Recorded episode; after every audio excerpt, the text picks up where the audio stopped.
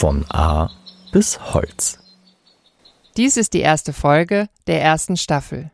Von A bis Holz, dem Podcast von Proholz Austria. In dieser ersten Staffel geht es um Holz in der Stadt. Anlass für das Thema ist die Student Trophy 22. Das ist ein Wettbewerb für Studierende zum Thema Bauen mit Holz. Er wurde in dem Jahr von ProHolz zum vierten Mal veranstaltet. Weitere Infos zu dem Studierendenwettbewerb finden Sie in den Show Notes. In der Student Trophy 22 standen drei Bauplätze zur Auswahl, einer in München, einer in Berlin und in Wien. Deshalb stehen im Fokus der Gespräche, die wir nun für die erste Staffel führen, auch die drei Städte, also Wien, Berlin und München im Fokus. Mein Name ist Anne Isop und ich spreche in der ersten Folge mit Stefan Birk. Er ist Professor für Architektur und Holzbau an der TU München. Wir unterhalten uns über die Ausbildung im Holzbau, den Holzbautrend, den man derzeit in den Städten beobachten kann, und die Student Trophy 22. Das Gespräch fand im Büro von Professor Birk am Institut für Architektur und Holzbau an der TU München statt. Herr Professor, darf ich Ihren persönlichen Weg zum Holzbau erfragen? Also wie sind Sie zum Holzbau gekommen? Ja, schöne Frage. Ich habe da auch ein paar Mal drüber nachgedacht, weil ich nicht so diese klassische Vita habe, wie so manche Kollegen, die im Feld des Holzbaus oder der Holzarchitektur unterwegs sind, die dann beispielsweise auf dem Land groß geworden sind, eine Zimmereilehre machen oder nicht.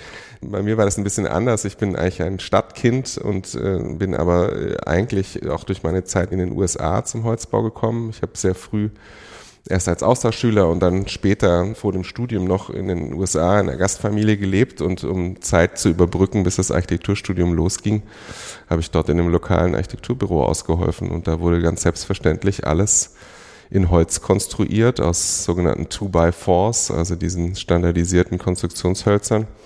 Und in der Mittagspause sind wir auf die Baustellen gegangen und haben uns diese Holzhäuser angeschaut. Und das hat mich wahnsinnig fasziniert. Und bin dann an der Universität Stuttgart, in der ich studiert habe, auf Professor Sherrett gestoßen, bei dem ich später auch wissenschaftlicher Mitarbeiter war, der damals einer der wenigen in Deutschland war, die den Holzbau so ein bisschen aus der jodelnden Ecke geholt haben und in die Neuzeit gebracht haben, auch in der Lehre. Und so war irgendwie, äh, zog sich dann auch der Holzbau durch mein Studium wie so ein roter Faden bis zu den ersten eigenen Projekten und ersten Lehr- und Forschungserfahrungen auch in dem Feld, die ich sammeln konnte. Also ein bisschen anderer Weg über den Teich und wieder zurück. Dass jetzt der Holzbau ja, ich sage mal, an Fahrt gewinnt und auch in den Städten immer mehr Relevanz findet. Wie haben Sie diese Entwicklung beobachtet und wo führt uns das hin? Ja, habe ich das so erwartet oder war das so zu erwarten, dass der Holzbau jetzt in den letzten Jahren so eine Entwicklung nimmt? Wir haben irgendwie alle drauf gewartet, so in der Holzbauszene, würde ich sagen. Also es war so klar, dass sich die technischen Möglichkeiten so toll entwickelt haben, dass wir gesicherte Bauweisen haben, dass wir ganz andere Möglichkeiten haben, Holz zu bearbeiten, digitale Abbundzentren etc. Das Wissen ist zumindest weiter verbreitet. Ich will noch nicht sagen, dass in der Breite angekommen ist, das ist mit Sicherheit nicht so. Wir haben ein holzfreundlicheres Regelwerk, haben immer noch viel zu tun, aber es hat sich unheimlich viel getan und trotzdem hat man so den Eindruck gehabt, Mensch, jetzt muss doch irgendwann mal der Knoten platzen. Und so ein bisschen habe ich das Gefühl, dass in den letzten drei, vier Jahren das so ein Wendepunkt auch darstellt, dass die Holzbauquote weiter steigt, auch politisch gewollt und motiviert ist dass mehr mit Holz gebaut wird und äh, die Nachfrage steigt und auch viele Architektinnen und Architekten, die sich bisher nicht an den Werkstoff herangetraut haben, haben die Berührungsängste verloren, vielleicht auch durch die Vielzahl an Beratungsangeboten und an Wissensvermittlungsangeboten, die es inzwischen gibt. Das Potenzial gerade in den Städten ist riesig im Bestand, aber eben auch bei Neubauten bis äh, zur Gebäudeklasse 5. Äh, warum nicht in Holz? Also eigentlich andersrum wird ein Schuh draus, oder? Warum was anderes als Holz in der heutigen Zeit? in Österreich und in, auch im Süden Deutschlands ist das noch eher verankert, gibt es das Wissen um den Baustoff. Man hat immer mit dem Baustoff Holz gebaut. Das ist ja im Norden Deutschlands nicht so verbreitet. Wie sehen Sie das? Wird das dort auch immer mehr Anklang finden? Also Sie haben vollkommen recht. Es gibt sowas, ich habe sonst immer vom Weißwurst-Äquator gesprochen. Ist es vielleicht eher so ein Holzäquator, der tatsächlich durch Deutschland geht. Und südlich davon, ich würde da Südhessen noch mit dazu nehmen, Rheinland-Pfalz, ein großes Waldgebiet, wo sich auch einiges tut im Holzbau, Baden-Württemberg als Vorreiter und Bayern eine Spitzenrolle, haben Sie vollkommen recht. Aber wenn ich sehe, dass das Land Berlin auch so eine Holzbauinitiative aufgelegt hat, ganz gezielt für den öffentlichen Bau, den Schulbau, Kitas etc., den Holzbau, auch für den Wohnungsbau jetzt fördert und sehr verstärkt einsetzen will. In Hamburg gibt es eine ähnliche Initiative, ist auch die Landesbauordnung holzbaufreundlicher gestaltet worden. Nordrhein-Westfalen zieht nach. Also ich glaube nicht, dass wir bis ins letzte äh, Dorf an der Küste den Holzbau äh, in den Köpfen der Menschen irgendwie verankern können oder alle von den Vorzügen überzeugen können. Aber ich glaube, dass sich diese Entwicklung zeitversetzt, die jetzt so in den südlichen Bundesländern äh, schon vollzogen ist, dass sich die dort fortsetzt und dass einfach die Vorteile bauen im Kontext der Klimakrise, ressourceneffizientes Entwerfen und Konstruieren, dass sich diese Erkenntnis dort auch fortsetzt und auch die Politik einfach das Regelwerk oder vielleicht auch die Regularien, wie zukünftig zu bauen ist und zurückzubauen ist, festlegt und diese Bundesländer nachziehen werden. Gibt es denn auch Risiken dieser rasanten Holzbauentwicklung? Also ich glaube, Risiken gibt es. Ich glaube, dass das Risiko darin besteht, dass nach wie vor auf Entscheidungsträgerinnenseite, auf Planerinnenseite in manchen Punkten unterschätzt wird, wie viel Arbeit und wie viel Sorgfalt der Holzbau erfordert in der Planung, in der Ausführung. Und dass natürlich immer die Gefahr besteht bei so einer starken Nachfrage und bei so einem ja fast schon Trend aktuell, dass ähm, da nicht bis ins letzte Detail die Sorgfalt sozusagen Einzug erhält. Das heißt, dass auch Holzbauten errichtet werden, die vielleicht nicht so materialgerecht sind und deswegen nicht so dauerhaft, womit man dann mittelfristig bis langfristig der Bauweise wieder Schaden zufügt. Und das andere Risiko ist, das ist Risiko und Hindernis zugleich, dass wir feststellen müssen, dass diese starke Nachfrage im Moment dazu führt, dass es offensichtlich ist, dass es nicht genügend ausführende Firmen gibt. Denn wir kriegen immer weniger Angebote, manchmal sogar gar keine bei öffentlichen Ausschreibungen. Und das Risiko, das dann besteht, ist sozusagen wieder der Umkehrschluss, dass dann sorgfältig in Holz geplante Häuser doch äh, wieder in Massivbauweise geplant werden, weil offensichtlich diese Industrie viel mehr Kapazitäten hat als die wachsende Branche Holzbau. Insofern ist es risikobehaftet, aber ich glaube, diese Entwicklung ist total wichtig und, und gut für den Holzbau, weil sie vielleicht auch Kleinstunternehmen und kleineren mittelständischen Unternehmen zeigt, dass jetzt die Zeit ist, mutig zu investieren und die eigenen Kapazitäten im Holzbau auszubauen. Aber wie schaut es auf der Planerseite aus? Auf der Planerseite mache ich mir nicht so Sorgen, weil ich glaube, dass äh, PlanerInnen sind flexibel. Es gibt eine große Nachfrage an Holzbau im Rahmen von Vorträgen und Fortbildungsveranstaltungen. Was in Baden-Württemberg passiert, halte ich für vorbildlich, was das Ministerium im Zuge der Holzbauoffensive dort macht, auch wirklich richtig bottom-up Veranstaltungen und Wissensvermittlung anzubieten. Wir haben eine Generation von Studierenden an den Universitäten jetzt und schon seit ein paar Jahren, die sozusagen ja die Zukunft äh, ausmachen der Planung und die sind extrem holzbaufreundlich. Die fordern von uns Lehrenden schon seit Jahren viel stärker ein, Themen der Nachhaltigkeit zu verankern in der Lehre. Ich muss Studierende im ersten und zweiten Semester nicht von den Vorzügen des Holzbaus überzeugen. Im Gegenteil, die hängen an unseren Lippen und wollen alles wissen. Das ist die Generation Fridays for Future, die wir jetzt schon seit ein, zwei Jahren an den Universitäten haben und die, die fordern das ein. Das ist deren Selbstverständnis, so zu planen und zu entwerfen. Wie kann man sich das dann vorstellen? Inwiefern ist der Holzbau in der Lehre verankert? Ist das trotzdem noch so ein Nischenbereich oder gehört das schon zur Grundausbildung?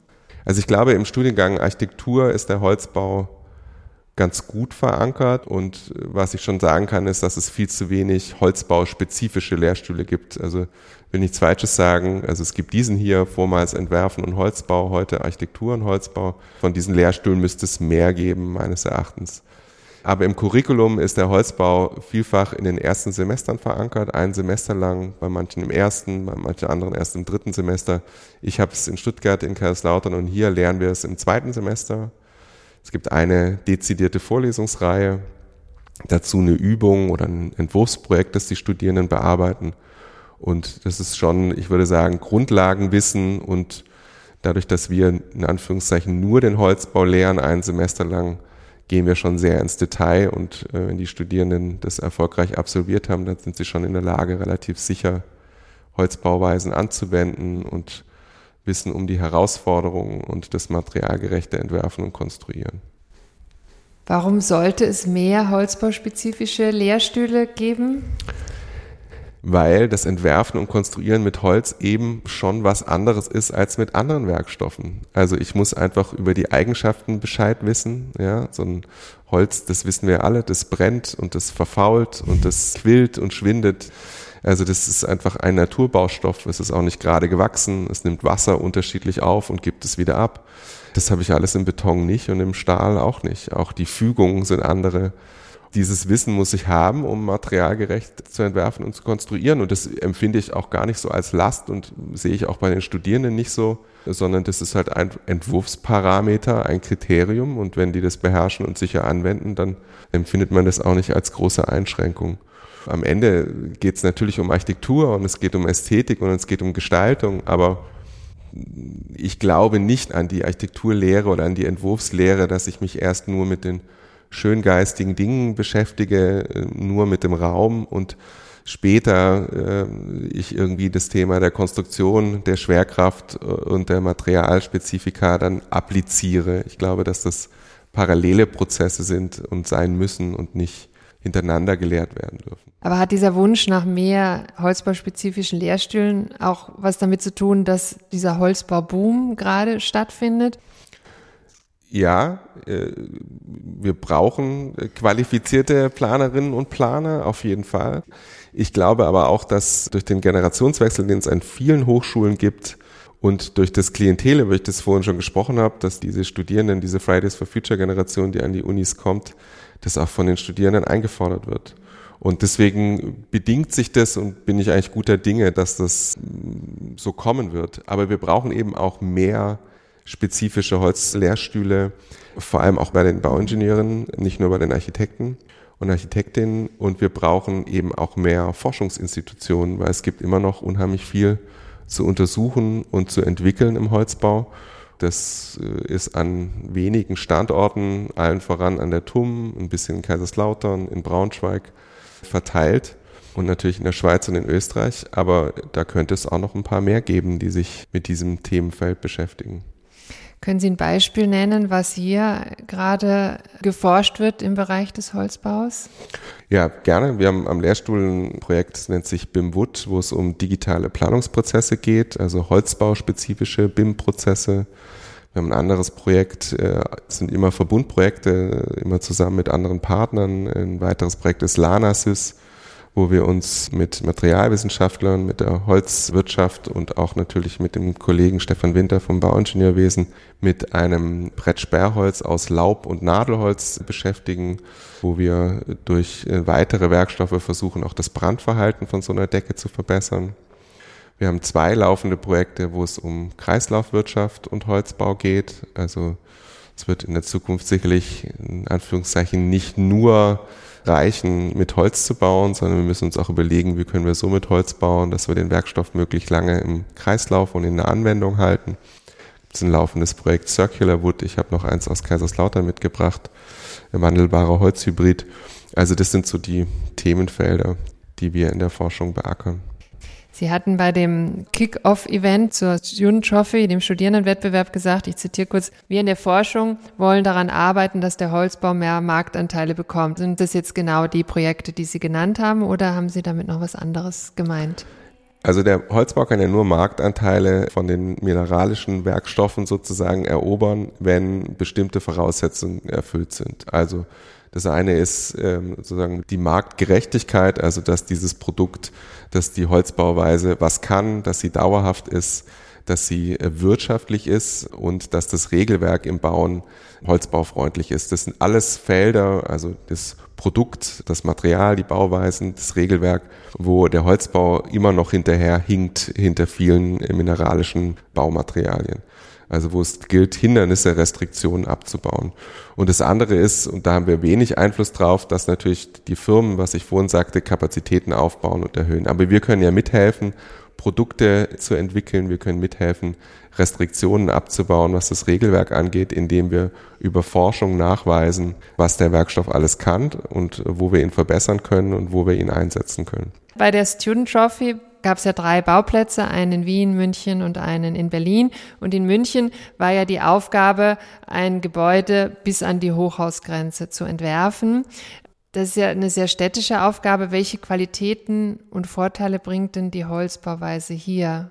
worüber wir oder ich noch viel zu wenig gesprochen habe, ist ja, dass erstmal Holz auch ein unglaubliches ästhetisches Potenzial hat, oder? Also ich würde jede Holzfassade, wenn ich die Außenwand sehe oder die Fassadenbekleidung äh, mir vorstelle, würde ich eigentlich einer mineralischen Außenwand vorziehen, jenseits von ökologischen Vorteilen. Und ich denke, die Entwürfe haben gezeigt, was für ein großes ästhetisches Potenzial der Werkstoff hat und auch was für eine Leistungsfähigkeit, oder? Also die sind, äh, Projekte waren, sind bis ins Detail ausgearbeitet worden, immer ja aus Teams von ArchitektInnen und, und BauingenieurInnen. Deswegen haben sie eine hohe Tiefe in der Bearbeitung und die Projekte zeigen, was mit Holz möglich ist und auch jetzt schon möglich ist mit dem Regelwerk, das wir haben. Deswegen komme ich nochmal kurz zum Kick-Off-Event zurück. Da haben Sie auch gesagt, dass Holz eben der Baustoff der Zukunft ist, wahrscheinlich unter anderem auch aus den Gründen, die Sie jetzt gerade genannt haben. Ja, ich, also Holz ist definitiv der Baustoff der Vergangenheit, dahingehend, dass wir eigentlich schon immer mit Holz gebaut haben, oder? Das wird auch manchmal vergessen, wird gerade so getan, als sei der Holzbau irgendwie der Tesla oder das Elektrofahrzeug unter den Bauweisen. Also wir können ja auf ein paar Jahrhunderte Holzbau zurückschauen, davon kann man auch ganz gut lernen. Ich glaube auch, dass es der Werkstoff der Gegenwart ist. Äh, das zeigt ja unser Gespräch heute und die Diskussion und dass er enorm viel Zukunftspotenzial hat und das eben vor allem im Kontext, wie dürfen wir überhaupt in Zukunft noch bauen vor dem Hintergrund der Klimaneutralität, vor dem Hintergrund, dass das Bauwesen eben für sehr viel, 40 Prozent der Treibhausgasemissionen, großer Anteil des Festmüllaufkommens, da variieren die Zahlen zwischen 36 und 50 Prozent verantwortlich ist. Also wie können wir das Bauwesen insgesamt grüner, nachhaltiger, CO2-reduzierter gestalten. Und da ist der Holzbau ein Schlüssel. Und deswegen gehört ihm nicht nur die Vergangenheit und die Gegenwart, sondern definitiv die Zukunft. Vielen Dank für das Gespräch. Dankeschön. Danke Ihnen. Das war die erste Folge von A bis Holz. Die Ergebnisse des Wettbewerbs der Student Trophy 22 können Sie sich auch im Internet anschauen oder in der dazu erschienenen Broschüre. Diese können Sie über Proholz Austria bestellen. Alle Infos dazu finden Sie in den Show Notes. Ich sage nun vielen Dank für Ihr Interesse und fürs Zuhören. Bis zum nächsten Mal bei Von A bis Holz, dem Podcast von Proholz Austria.